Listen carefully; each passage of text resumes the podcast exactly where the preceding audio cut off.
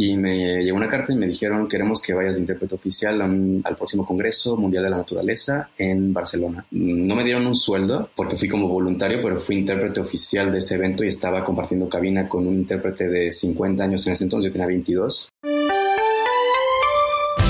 Rodrigo Gómez presenta Freelancer, Freelancer, Casos de la vida real. Queridos freelancers, bienvenidos a un nuevo episodio de este su podcast Freelancer Casos de la Vida Real, este espacio en el cual hablamos con, personas que nos cuentan sus historias para saber cómo a través de su talento, profesión, habilidad u oficio pueden seguir adelante y cómo sí se puede seguir chingándole en este mundo de manera independiente. Y el episodio de hoy me hace muy, muy feliz porque para empezar es otra entrevista internacional. Nos estamos enlazando hasta Berlín y eh, pues es para hablar acerca de cómo cómo se puede vivir a través del lenguaje. Enrique, bienvenido, preséntate, ¿quién eres? Muchas gracias, Rodrigo. Soy, me llamo Enrique, Enrique Pérez Rosiles, y soy intérprete y traductor de carrera. Enrique, para la gente mortal como yo, ¿qué significa ser traductor de carrera? Bueno, pues em, la traducción y la interpretación no son ninguna profesión nueva. Eh, a través de la historia siempre las culturas han dependido de los intérpretes y yo creo que más de los intérpretes que de los traductores. Los traductores a lo mejor en una época en la que las leyes y todo el derecho estaba más codificado y, la escritura era más, eh, se vino, vino, la imprenta y la religión a través de la, la imprenta y todo en esos momentos la, traducción escrita, porque hay que entender que la traducción se refiere a lo escrito y la interpretación a lo oral. Mucha gente comete el error de decir, ah, eres traductor porque trabajas en conferencias. Bueno, los que hablamos dentro de una cabina y hacemos eh, traducción simultánea, que es mal dicho, somos intérpretes.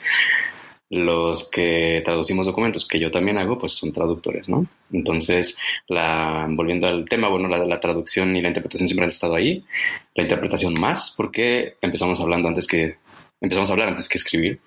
Y, y, entonces es una profesión que se formalizó solamente, sobre todo la interpretación, hace menos de 100 años.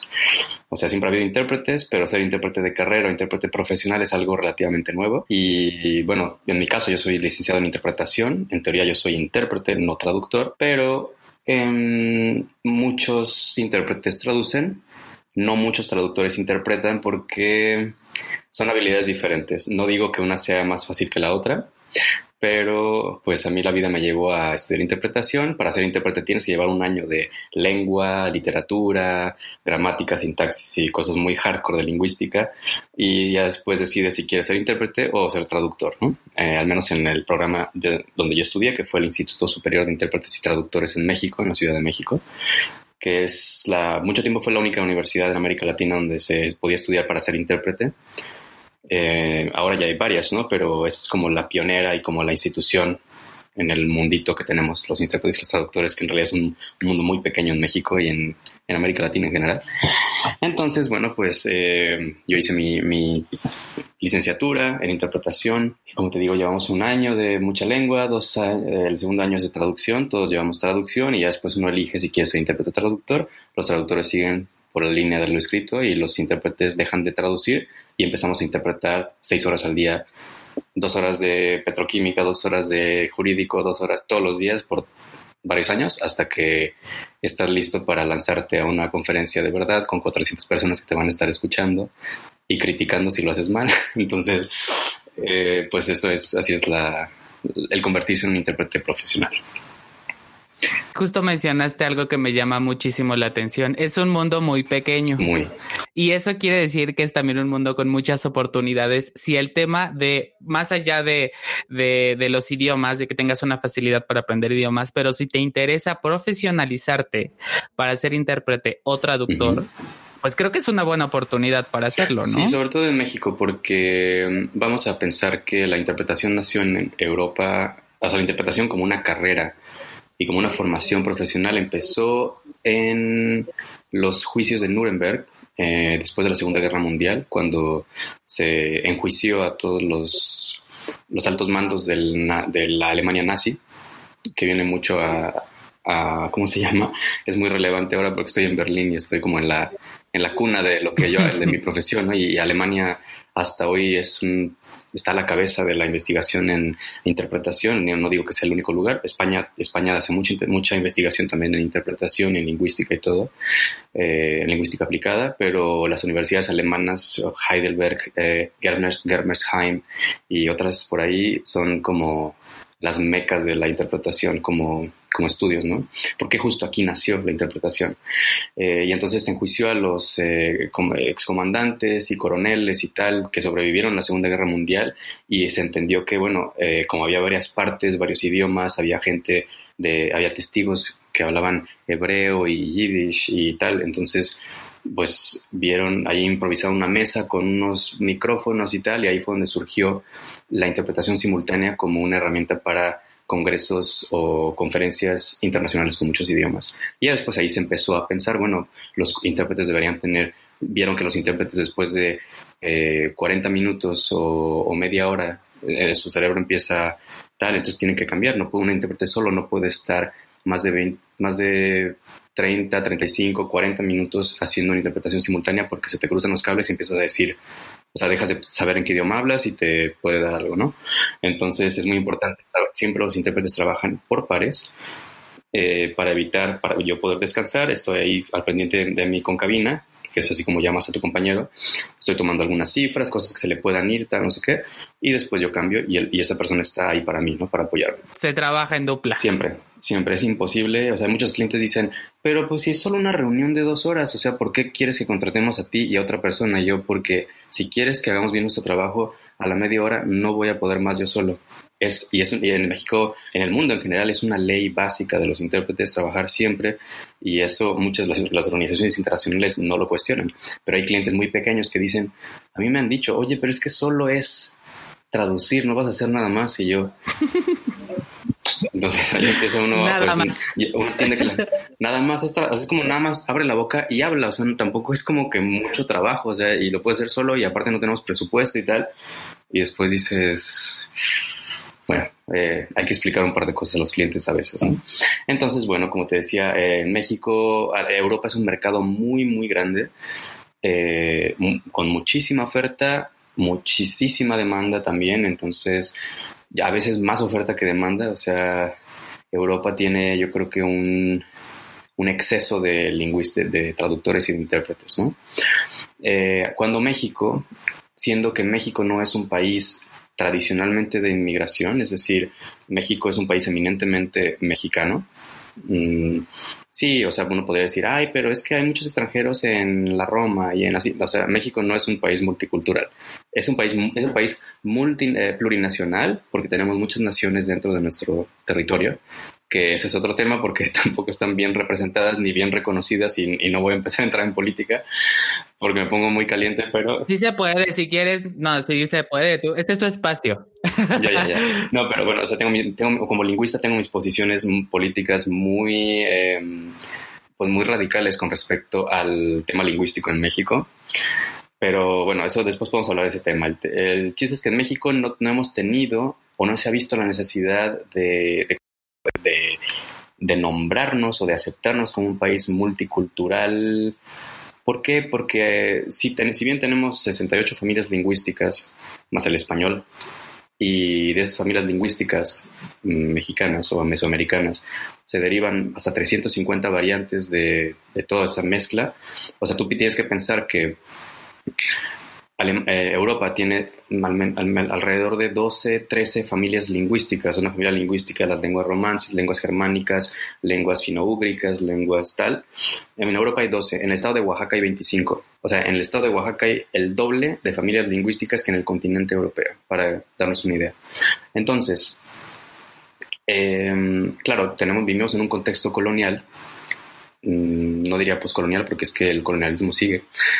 Y mm, entonces eh, vivimos en un contexto colonial donde nuestro Estado, nación, es nuestro Estado, falsa nación indivisible mexicana, porque eso no es cierto. México es muchas naciones y México en realidad como nación no existe. Existe el Estado mexicano que ha forzado pues a las 350 lenguas que tenemos a auto, a limitarse, a relegarse como un ornamento de la mexicanidad y por esa razón México no ha considerado, no se ha considerado como un idioma, un país multilingüe. Porque en nuestra cabeza, cuando tú dices, oye, un país multilingüe, tú dices, claro, un país como Canadá se habla inglés y francés, un país como Suiza que tiene cuatro idiomas oficiales, un país como, ¿sabes? Mm, como India que tiene tal, tal, tal. Eh, y después piensas, pero en México hay 350 idiomas, ¿por qué México no es un país multilingüe? ¿Por qué? Porque a nadie le importa que se hablen 350 idiomas indígenas. A la gente, México sería multilingüe si hubiera mucha gente que hablar inglés, por ejemplo, o francés o tal, porque es que eh, si, piensas en, esta, en este enfoque, la gente ni siquiera considera las lenguas indígenas o los idiomas indígenas como algo que importe o como diversidad es como algo que hay que poner bajo la mesa y no se habla de ello porque a quién le importa igual. Todos queremos ser blancos, todos queremos ser europeos, todos queremos ser españoles y no indígenas. Entonces, pues eh, mejor México es un país monolingüe, un país donde no es necesario tener interpretación ni traducción, porque ¿para qué? Si todos hablamos español, cuando debería ser un país la meca de la interpretación y la traducción por toda la cantidad de personas que no pueden llevar una vida en español y que no tienen acceso a nada porque no hablan español, ¿no? que es el caso de millones de personas todavía el día de hoy en su propio país. Entonces, bueno, eh, el comentario político eh, acaba aquí. No se ha visto como esa necesidad de formar intérpretes porque, bueno, entonces, esto en México, si, si, en Europa es algo nuevo, como una formación académica, eh, los juicios de Nuremberg, no sé qué, en lo que Europa estaba ta, eh, formando y creando programas académicos y tal para sus universidades, hasta los, en los años 70 ya en Europa era estaban produciendo muchísimos profesionales de interpretación y de traducción y tal, cuando en México apenas empezaba en los 70, en la universidad donde yo estudié, en los finales de los 70, en los 80, y entonces eh, digamos que nosotros, Europa nos lleva a lo mejor unos 35, 40 años de formación profesional de intérpretes, por eso hay mucha menos, menos oferta en México y por eso es un mercado mucho más digamos, fértil para nosotros porque todavía no hay muchos. México es cada vez un país más estratégico para, para muchos países de Europa, sobre todo ahora que Estados Unidos está en un tema muy proteccionista con Trump. Otros países como Brasil, por ejemplo, que también con Bolsonaro, que tiene unas políticas súper proteccionistas y tal. Entonces México, con todo lo que ha estado pasando en América Latina, en las crisis de Argentina, la explosión de ese boom que tenía Brasil, que ya acabó, y que va para abajo. Em, Estados Unidos yéndose pues a la mierda y así. Entonces México, bueno, y México, no estoy diciendo que México no se esté yendo a la mierda tampoco porque ahora estamos en, en, una situación excepcional, pero México hasta hace un par de años era la, pues sí, era como la próxima mm, como la siguiente estrella de América Latina para Europa, ¿no?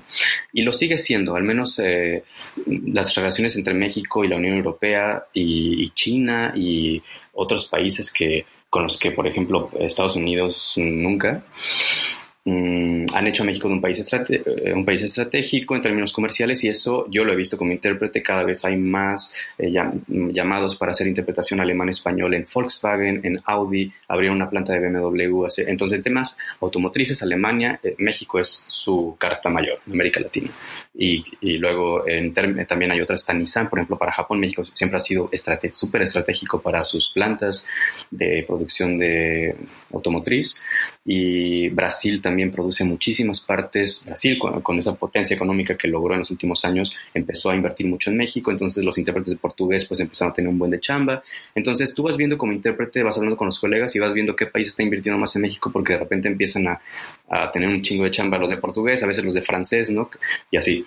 Entonces, eh, pero bueno, volviendo a, las chambas, ¿no? Al nivel de, demanda y de oferta que hay en México hay una oferta baja.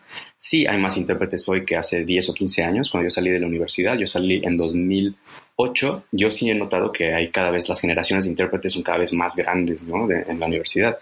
Nosotros a lo mejor salimos 20 intérpretes y mi generación fue una generación muy, muy grande. Antes salían 10, 8 por año y esos eran los intérpretes de todo el país. Entonces ahora ya son generaciones de 30, 40, 50, tal. Entonces va, va subiendo. La UNAM acaba de abrir una escuela de traducción e interpretación. Entonces, em, si bien hay cada vez más oferta, cada vez más formación académica, yo creo que sigue siendo un mercado muy fértil para los intérpretes, mucho más que Europa.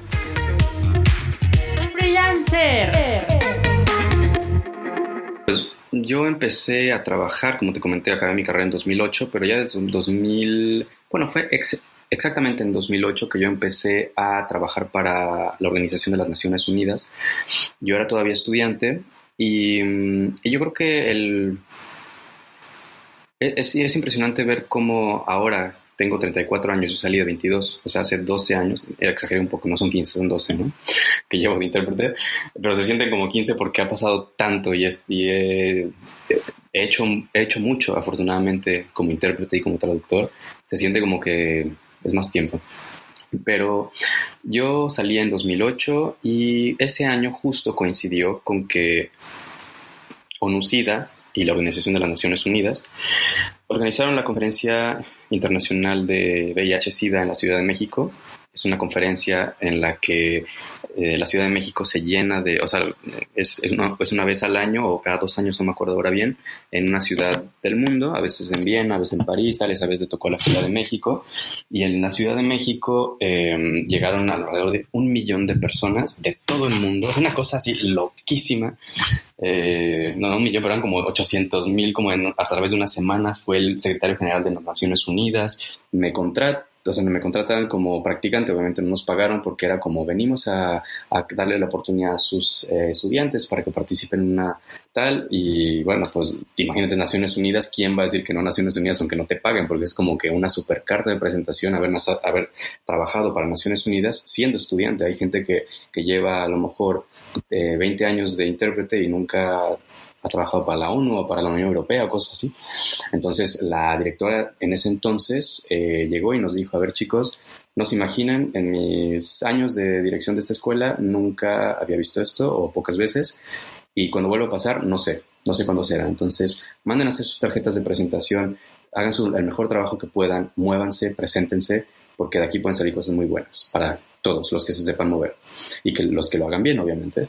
Y claro, pues eh, yo me fui, estuve trabajando con ellos, hice francés, inglés, francés, español, simultánea, interpreté al secretario de Naciones Unidas en ese entonces, que era Ban Ki-moon. Eh, a las pocas semanas me llegó una invitación oficial, me dijeron, nos gustó mucho tu, trabajo, eh, vimos que tu disposición fue impresionante, así, de repente me dijeron, oye, alguien habla portugués, es que hay una, un periodista de Brasil que se quiere comunicar con alguien de Haití, pero es que no tenemos, y ya, yo hablo portugués y francés, nunca en mi vida había hecho portugués a francés, pero yo dije que sí a lo mejor un intérprete un poco más diva, porque uno puede ser muy diva como intérprete, es decir, yo nada más hago tal, tal, tal, esto no lo hago, ¿no? Y yo, claro, como era súper joven y, y, pues igual estaba súper divertido y tal, y yo lo hago y me salió perfecto y facilité unas entrevistas portugués, francés y luego, ay, pero yo todo lo hacía y yo de súper buen, eh, buena, buen modo y, y tal, entonces eso, pues no se les gustó mucho y me llegó una carta y me dijeron queremos que vayas de intérprete oficial al próximo Congreso Mundial de la Naturaleza en Barcelona.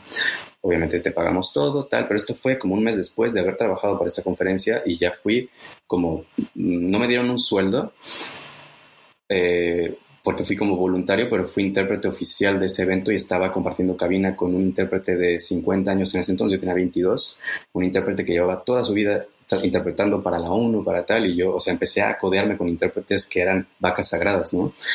Y, así fue como, y ahí conocí a más gente em, que, hoy sigue siendo la que me contrata para eventos en Ginebra o para alguna traducción que salga.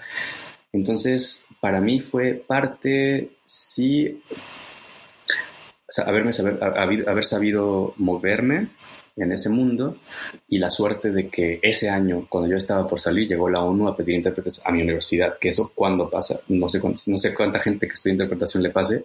Entonces fue como un golpe de, suerte, fue la, el azar, no sé cómo lo podemos llamar, que, y, eso, claro, haber tenido, tener 22 años y ya de haber tenido experiencia en eventos de Naciones Unidas, fue una carta que me abrió puertas donde me parara y me sigue, abriendo, me sigue abriendo puertas porque seguí trabajando con Naciones Unidas, empecé a entrar a otras, a, no sé, relaciones exteriores, a, cosas muy oficiales ya y eso, eh, no sé, en interpretación hay muchas carreras en las que uno dice, bueno, pues que ya cuando eres medio mayor, pues ya como que dejas de ser, dejas de ser tan relevante porque ya vienen las generaciones jóvenes que tienen otras técnicas y tal, pero en interpretación no hay como que técnicas innovadoras, hay una forma de interpretar y esa forma de interpretar solamente puede ir a mejor con la edad. Entonces, los intérpretes más respetados de México son señores y señoras de 75 años que llevan toda una vida y que son unas enciclopedias que no tienen, no saben ni es que yo he visto que llegan a una conferencia, no todos, ¿no? Pero llegan algunos a una conferencia y preguntan, oye, ¿de qué es? Y tú llevas una semana haciendo glosarios, estudiando un chingo, preparándote, oye, viendo videos de YouTube y ellos llegan así de, ¿de qué es la conferencia? Ah, de petroquímica. Ah, ok y empieza, es como si le ponen play y empiezan y están, están viendo el Facebook, están mandando mails mientras están haciendo, o sea, es una, son unas máquinas y unas enciclopedias, saben todos los términos. ¿Por qué? Porque tienen toda su vida haciéndolo y eso es algo súper bonito, que a mí, me, da, a mí me alienta mucho porque digo, claro, mientras más viejo me haga, más útil y más respetado y más tal voy a hacer, ¿no? Entonces, al menos en mi profesión, que no es el caso de todas las carreras. Sí, justo, bueno, por ejemplo, la gente que se dedica al marketing, pues bueno, obviamente toda la gente que se dedica a hacer ATL ahorita pues está comiendo los dedos porque dice, es que yo no sé hacer digital y claro, tiene todo, todo el sentido. Pero justo también mencionabas algo que es un común denominador y que me encanta que todos los entrevistados que están llegando a este espacio lo mencionan, la oportunidad y la importancia del networking. Desde cualquier parte, en cualquier lugar en el que te pongas, el networking es lo más importante. Y tú a los 22 años lo, lo explotaste. Total. ¿Sabías que, o sea, a lo mejor y sí te dijeron en la escuela como, pues miren, es una buena oportunidad, sí, háganse sus tarjetas de presentación, pero pudiste cohibirte porque era un gran evento y eras muy joven. Era muy joven, era un gran evento.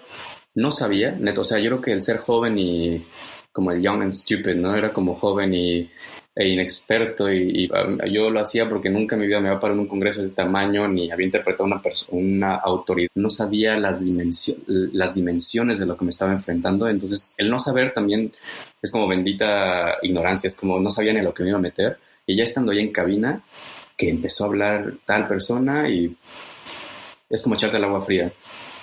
Y al principio, los primeros cinco minutos, me acuerdo cuando mis primeras interpretaciones, era, imagínate la presión de estar frente a un micrófono, eh, tu respiración, todo se nota. O sea, la gente, los micrófonos son súper sensibles, entonces se oye todo. Si estás nervioso, se oye. Si estás titubeando, se oye. O sea, entonces, pues está los primeros cinco minutos en plan de hiperventilando porque es que sabes que están, escuchando 400 y 500 personas que vienen a tomar notas de cosas súper importantes como acceso a medicamentos, estigma y discriminación del VIH, cosas, gente que, que, viajó del otro lado del mundo para escuchar esta conferencia y que no le puedes decir un resumen o no le puedes decir perdone, no entendí, ¿sabes?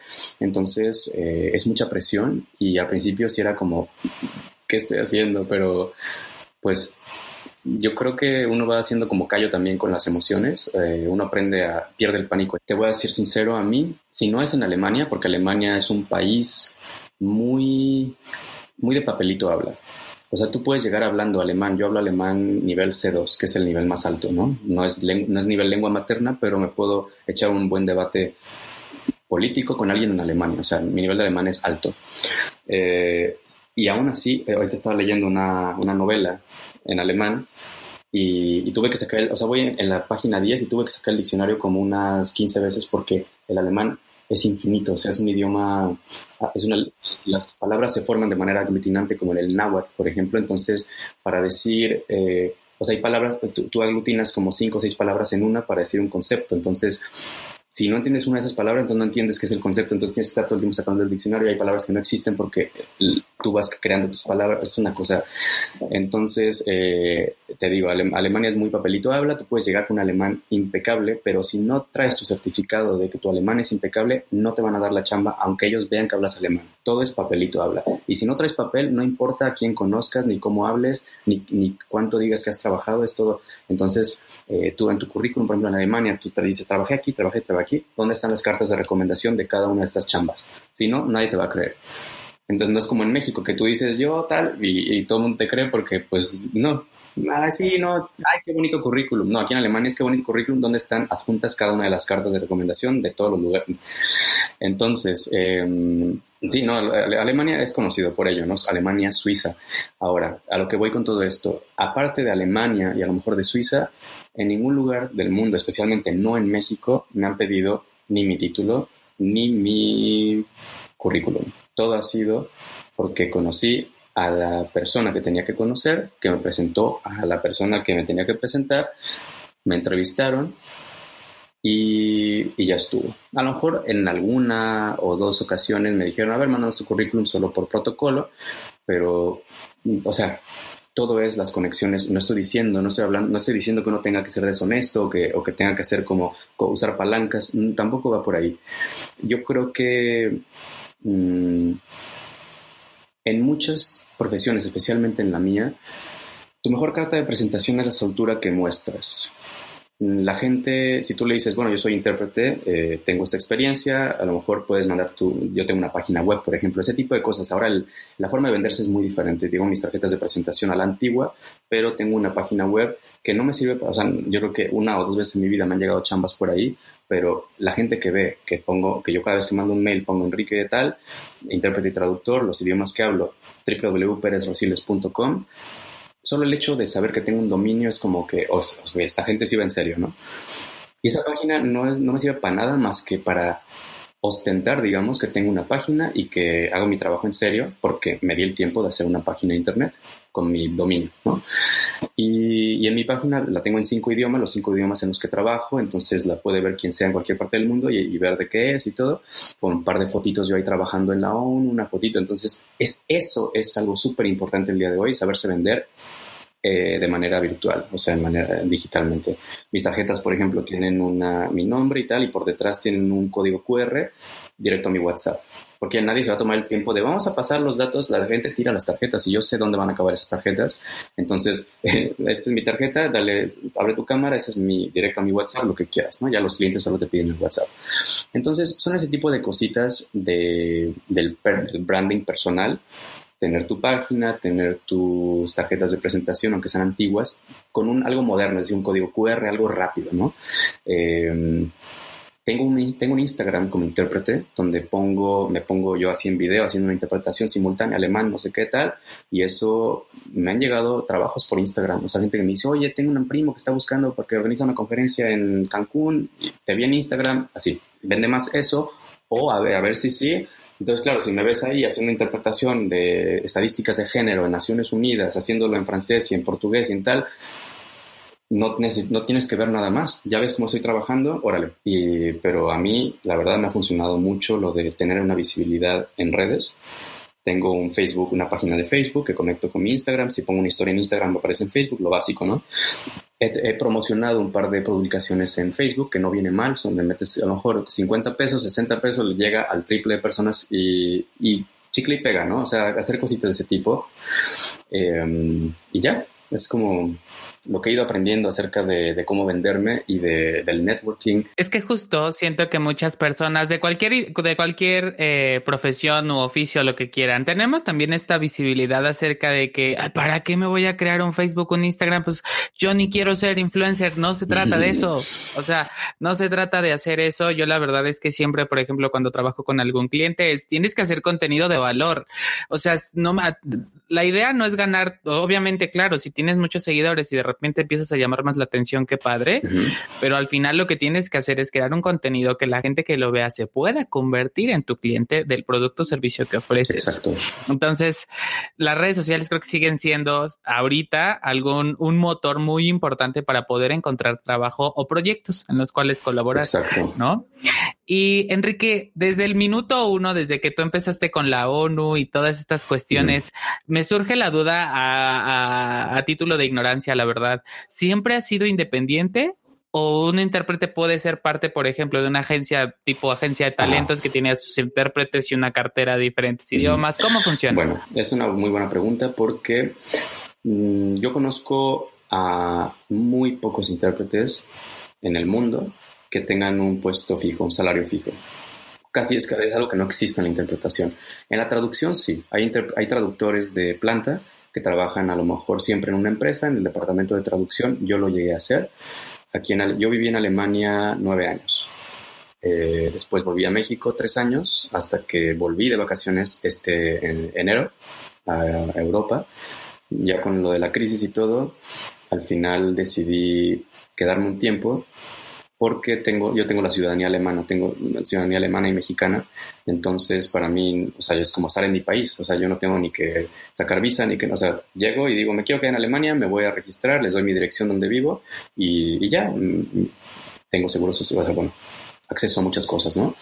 Entonces, eh, soy un ciudadano alemán más, digamos, entonces para mí es muy fácil estar aquí sin rendirle cuentas a nadie. Bueno, el, gobierno alemán sí te hace rendirle cuentas, pero, pero mucho, muchos frutos de esa burocracia, ¿no? O sea, ves un país seguro, eh, una, servicios de salud de calidad, si pagas tu seguro social al mes, vas al médico las veces que quieras y no pagas un centavo, o sea, tienes acceso a todos los hospitales. Todos los hospitales, por ejemplo, todos los hospitales son privados, hay muy pocos públicos, porque la seguridad social la gestiona el gobierno a través de empresas privadas. Entonces tú decides con qué empresa quieres pagar tu seguro social.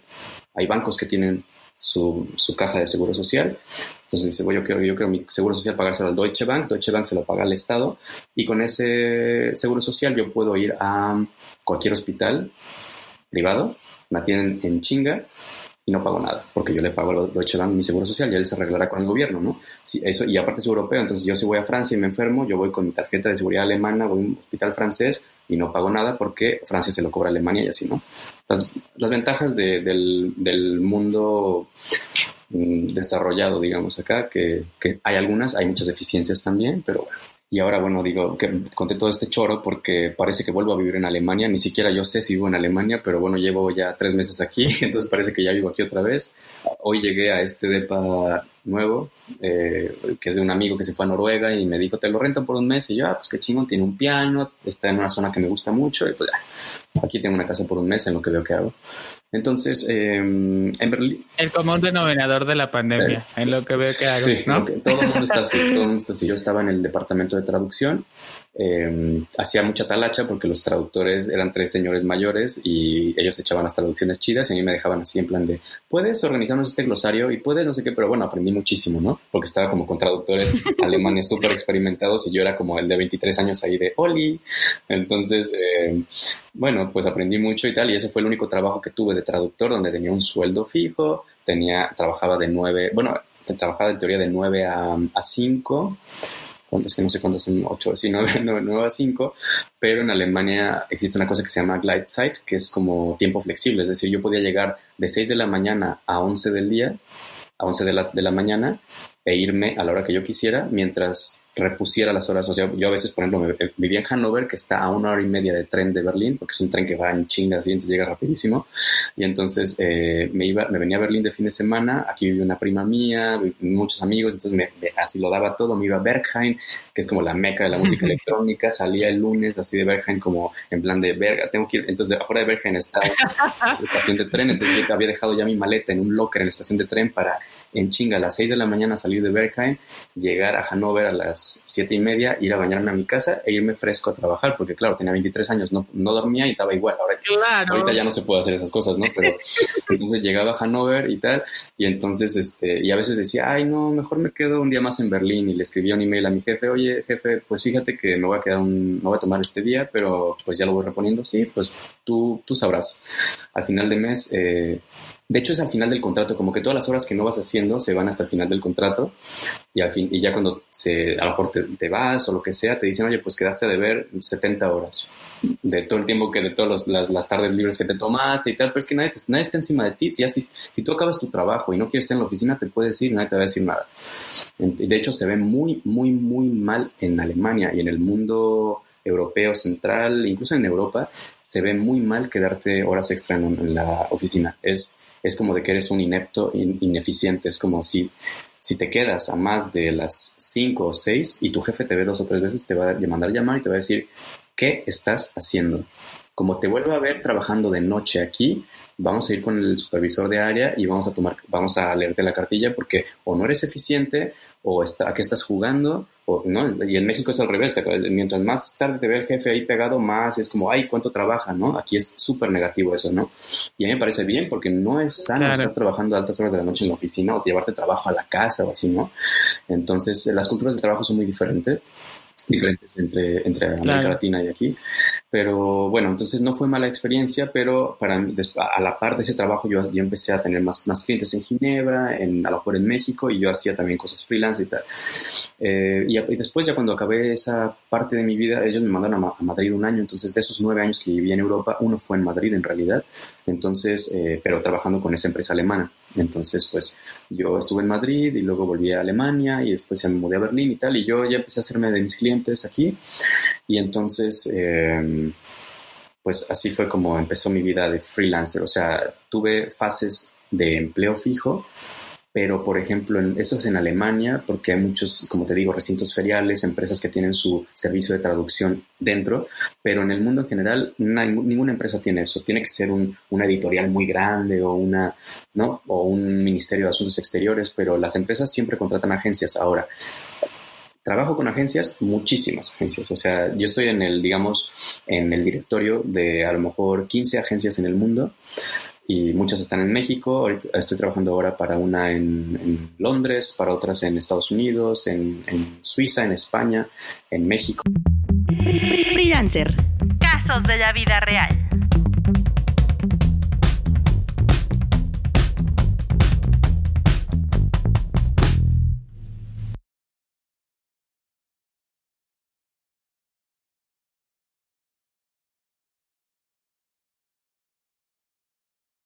Antes, los intérpretes teníamos la fama de divas, ¿no? Era como en la traducción la interpretación, los traductores eran como los ñoños que estaban, o sea, sin ofender, yo también soy traductor y también es, he sido el ñoño traductor que tiene, se la pasa 15 días encerrado en casa con litros de té, me falta el gato así para estar acariciando, no, no tengo gatos ni, pero, ¿sabes? Es como encerrado con el litros de té en pijama, en pantuflas, preparando una taza de café, poner que la casa esté en orden, me sale el, el toque, o sea, es como que tengo, si, si, no pongo orden visual, no puedo empezar a trabajar, ¿no? y si no, me, arreglo yo. Entonces, yo hago mi, mi, ambiente de trabajo formal en casa para ponerme en el mood y empezar a ser productivo. Si estoy en chanclas así, no voy a hacer nada. O sea, eso lo sé. Em, pero bueno, hay cada quien, ¿no? Y luego, em, eh, como intérprete, bueno, el cliché de traductor era ese, el cliché de intérprete es la diva, es decir, estos aires de soy el, ya llegó el intérprete, ir súper bien vestido a un sitio, eh, ¿no? Es, muy, es muy chistoso porque los intérpretes somos invisibles, nadie nos ve, estamos detrás de, una, de un, un cristal que a lo mejor a veces es reflejante, nadie hay gente que piensa hoy en día que la voz que les llega es como de un traductor como Google Translate, pero de voz. O sea, la gente no entiende qué es la, interpretación. Entonces hay gente que dice, ay, es una persona quien está traduciendo, traduciendo, ¿eh? Ay, pues qué, qué bien, ¿no? O sea, yo pensé que era, no sé, una máquina, o sea, oyes unos comentarios y dices, bueno, entonces eh, tú eres invisible. Yo diría ¿Perdón? Yo sería los que dicen eso. claro, entonces, bueno, ese intérprete es algo, en realidad es muy invisible eh, en ciertos contextos, en algunos otros eres más visible y a lo mejor la gente pasa a la cabina y te dicen, oye, muy chingón, gracias eh, por su trabajo, no sé qué. Es, es, es muy satisfactorio ser intérprete a veces. Y, y entonces, lo, porque a veces la gente mm, ni siquiera sabe quién, eso piensan que eres como un locutor, ni siquiera saben de dónde venía la voz y tal.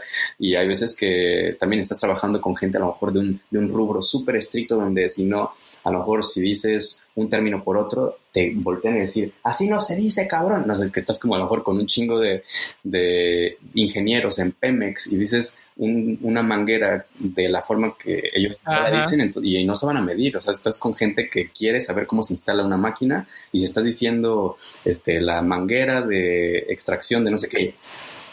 Mm, no, o sea, van a la cabina y te dicen, ¿qué chingados estás haciendo? A ver, así como te lo, ¿qué chingados? A ver, ¿no tienes glosario? ¿No te dimos material o qué pedo? ¿No? Entonces, a veces sí te ponen unas porque claro, yo no soy ingeniero, me contratan como intérprete y pues eh, trato de que se entiendan los ingenieros, pero a veces no se puede porque no sé los tecnicismos o a lo mejor hay un término que no estudié, no sé, puede pasar. Pero bueno, cuando sale todo bien y, el cliente está contento es muy satisfactorio y la gente no, por lo general es muy agradecida. Eh, entonces, bueno, los intérpretes somos invisibles, pero nosotros creemos que no, entonces vamos, ya sabes, con el, el super outfit y vamos acá como, ¿no? Y, y bueno, eh, entonces antes diría, ¿en qué, en qué invierte un, un intérprete? en su imagen, o sea, en tener unos buenos zapatos, una buena tal, eso ya se acabó porque ahora los intérpretes no los ve nadie. ¿Por qué? Porque desde COVID-19 ya se instaló y llegó para quedarse la, la RSI, que es Remote Simultaneous Interpretation, o sea, la interpretación simultánea remota. Es decir, las empresas ya están contratando a agencias en línea, dos de las... Eh, o sea, hay dos agencias con las que yo ya trabajo, en la que dije de Estados Unidos y en Londres, y estas agencias eh, buscan los clientes, o sea, y ahora te digo que tengo acceso a mercados mucho más interesantes, porque antes tenía, estaba en la Ciudad de México, en los últimos tres años, o sea, después de que me fui a Alemania, volví a la Ciudad de México, estuve viviendo tres años y estuve trabajando muchísimo para ONU Mujeres, para Oxfam, para diferentes organizaciones, temas de derechos humanos, los mejores tres años de mi vida en términos de, trabajo. Eh, pero bueno, era todo muy local. Y ahora que ya desapareció todo eso, que ya un intérprete, ya no hay congresos, no hay reuniones como las conocíamos, pues ahora em, esta nueva modalidad de interpretación a distancia, pues ha permitido que yo siga haciendo mi trabajo desde donde esté y que tenga acceso, por ejemplo, la semana pasada estuve haciendo una interpretación para una conferencia en Ginebra, ayer estuve también en Ginebra, eh, hace tres semanas estuve en, Sydney, en Australia, eh, estoy trabajando para una organización en Washington que me invitó a hacer una interpretación entre Washington y Bangkok. Entonces, ya no hay límites con esto y eso implica que tengas que invertir en un buen micrófono, que te juro que te juro que sí se oye bien cuando, en otras plataformas es que tuvimos un problema, ¿no? Con un ruidito que se oye ahí, pero es mi culpa, yo lo sé. pero tener un buen un buen micrófono, yo tengo un, un Yeti Blue, tener unos buenos audífonos, tener eh, bueno tu, tu cable Ethernet para tener una conexión buena, ya es todo toda la inversión de un intérprete es técnica y tú puedes estar en, como te digo, en pijama y en chanclas, nadie te va a ver porque lo que interesa es tu voz y tú vas a estar interpretando en la Ciudad de México para una conferencia en Moscú y ya. Se acaba la conferencia, se cierra la pantalla y tú vuelves a tu cama, ¿no? Entonces, eso va a cambiar radicalmente el mundo de la interpretación como lo conocían. Que tengas a lo mejor 65, 70 años y te digan, eso ya me importa, cómprate un Yeti Blue, cómprate un cable de Ethernet, consigue tal eh, bits por no sé qué, tal, que les hablan en chino a lo mejor, y de repente entrar como en este mundo de, ver a una carita en una pantalla y estar haciendo clics y los glosarios y todo virtual después de una vida entera de, salir y de, y de, ser el intérprete, ¿no? Entonces, Incluso para mí ha sido un cambio radical y no me imagino cómo sea para la gente que lleva toda su vida haciéndolo presencial. Entonces, bueno, esa inversión en cosas técnicas, antes era en un saquito bonito, un buen pantaloncito, ahora ya eso ya, ya vale, ya, no. Y bueno, claro, un curso, ¿no? Hay muchos cursos de formación continua que son muy útiles. Eh, hay varias escuelas de interpretación ahora que están ofreciendo, ¿no? Formación para intérpretes en línea, obviamente. Entonces, eso es una súper inversión. Es muy buena inversión pertenecer a colegios. Yo, yo pertenezco al Colegio Mexicano de eh, eh, Colegio Mexicano de Licenciados en Interpretación y Traducción, o Traducción e Interpretación. Y es un, el primer colegio de intérpretes y traductores profesionales en México y bueno, a través de ellos he encontrado también buenas oportunidades. Es una membresía que hay que estar liquidando, pero yo creo que es una muy buena carta de presentación pertenecer a un colegio de profesionales de lo que hagas, ¿no? ¿Por qué? Porque hay unas tarifas reguladas. Si alguien, si un cliente me dice, está muy cara tu tarifa, le mando el PDF de las tarifas aprobadas 2020 del colegio al que pertenezco y no me puede molestar más, ¿sabes? Entonces, eh, eh, proteger las tarifas, proteger nuestras condiciones de trabajo, si son más de ocho horas, se cobra hora extra, lo sentimos mucho y así, ¿no? Entonces, eh, son cositas que ayudan. claro. Ya casi no te veo. Cada vez que me vas desapareciendo. es noche. Son las nueve de la noche, pero ya no es tan verano. O sea, aquí en Berlín oscurece a las en verano, verano, digamos, el día que entra el verano, en junio, eh, dos semanas antes del, del, solsticio y dos semanas después, son las once y media de la noche y todavía hay luz. Ahorita ya, ya está pasando el verano y son las nueve de la noche y todavía hay luz, pero aquí en mi depa no tanto. Nueve de la noche con luz, o sea, bueno, qué locura. qué locura. Enrique, qué, Enrique, qué deliciosa charla. Me encantaría seguir echando el chisme porque me encanta yo estoy, mira, embobado con, toda la experiencia que tienes, porque aparte es un mundo que no conozco, que evidentemente yo tenía una idea cuando empecé esta entrevista de lo que podría ser, pero todo lo que nos has compartido, la verdad es que es una locura. Pero no me quiero ir sin hacer otras dos eh, preguntas rápidas. La primera es, eh, más para conocer a Enrique. ¿Qué lee? ¿Qué escucha? ¿Qué ve? Mm. ¿Qué recomiendas para los freelancers que están escuchando tu historia? Pues, ¿qué leo? ¿Qué escucho? Bueno, yo, a ver, de música no, no tengo carta aborrecida. O sea, hay días que me pongo, no sé, un, una ópera de Mozart o de Bellini en casa y me encanta estar así con esa música súper dramática y con regando mis plantas porque soy mucho la, la, vieja loca de las plantas, ¿no? Me encanta. soy mucho así la de la señora de las plantas, entonces aquí pues tengo plantitas pero no son las mías y bueno, igual las cuido y tal, pero eh, en un momento, en un día normal en la Ciudad de México pues me pongo mi, mi, ópera y me pongo ahí o de repente un perreo cuando estoy más prendido o música ochentera del mundo o a lo mejor me gusta mucho también el, como el synth pop o como, no sé, no tengo, hay, hay, cosas que no me gustan también, ¿no? Pero en general no soy muy, digamos, soy muy versátil con la música y escucho de todo. Mm, me gusta mucho la cumbia, me gusta mucho bailar. Em, y bueno, ¿y qué leo? Pues es que siempre tengo, tengo, una, tengo una lista como de 450 libros que quiero leer y no siempre tengo el tiempo que quisiera y siempre estoy leyendo como cinco o seis libros al mismo tiempo en varios idiomas. Entonces, eh, a ver, me gusta mucho leer, por ejemplo, mm, temas de sociología, o sea, temas justo vinculados a, lo que es ser mexicano, lo que significa mm, temas de identidad, eh, colonialismo, ¿no? Me gusta mucho leer todos estos temas. Em, ahora mismo estoy leyendo que se llama Anatomía del Mexicano, de Bartra, un sociólogo antropólogo mexicano. Me gusta eso, me gusta mucho las novelas. Ahorita estoy leyendo una, novela de Elizabeth von Arnim, que es una neozelandesa, pero este, esta es la versión alemana de la novela porque quiero mejorar mi lectura en alemán. Este, así. Eh, tengo, tengo varios libros ahí en la Ciudad de México que, que, que, que, no, que dejé sin terminar creyendo que iba a volver pronto, entonces estoy como estoy como así de ya quiero volver a, leer mis libros que dejé en la Ciudad de México. También tengo como, por ejemplo, el libro que estoy leyendo en la cama, el libro que leo en el metro, el libro que, ¿sabes? Como que siempre estoy leyendo varios y como que tengo momentos diferentes. Hay gente que me dice, yo no puedo leer varios libros, yo tengo que ir uno por uno, yo sí leo como cinco y tengo un lugar para cada uno y tengo un mood, entonces entro en ese mood, entonces empiezo a, sigo con la historia de uno y después así, ¿no? Y Enrique, por último, ¿cómo lidias con la procrastinación? Eh, es que pues fíjate que no, o sea, yo creo que soy muy disciplinado, o sea, si sé que tengo algo que hacer, o sea, como lidio, pues tomando acción, o sea, mm, hay veces, no siempre uno tiene la energía de hacer cosas, no siempre uno tiene mm, ganas, o no sé, pero yo creo que muy joven aprendí, yo creo que eso, mm, a ver, no quiero, no quiero aludir a clichés ni generalizar mucho, pero creo que es una parte un poco alemana mía, ¿no? O sea, viví nueve años en este país y aunque yo, o sea, yo soy mexicano, nací en México y aparte de mi papel, no, no, no soy alemán en realidad, ¿no? Culturalmente, pero vivir en un país como Alemania te obliga a adaptarte a ciertas cosas, porque si no, no puedes funcionar. Eh, entonces, el hecho de haber trabajado tanto con alemanes, de haber tenido relaciones con alemanes, de haber cambiado muchos hábitos que yo tenía, a lo mejor que en México son muy aceptados, como bueno, si no es ahorita, al rato, ¿no? Aquí no hay al rato, aquí es como que cuándo, a qué hora. Al rato, bueno, pero a qué hora me lo vas a mandar.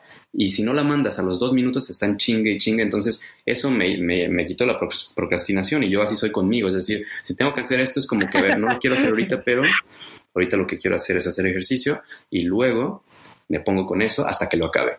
O sea, como que de por sí yo en México siempre fui disciplinado y estar en Alemania me hizo corregido y aumentado disciplinado, entonces creo que no, no, no tengo problemas con eso.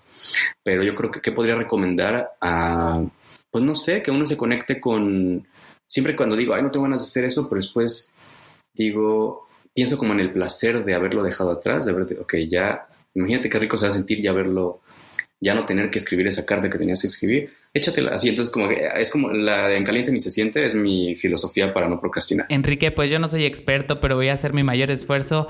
Tanque, grazie, merci, obrigado, Thank you. Muchas gracias. Muy bien. muchas gracias por esta entrevista. Esta es una entrevista que tenía muchas ganas de hacer desde hace mucho tiempo y eh, gracias por darte un tiempo. gracias. por conectarte. Sé que también el tema de los horarios es bien, bien complicado. ¿En dónde te podemos encontrar? Em, ¿En redes dices? Sí, ¿dónde?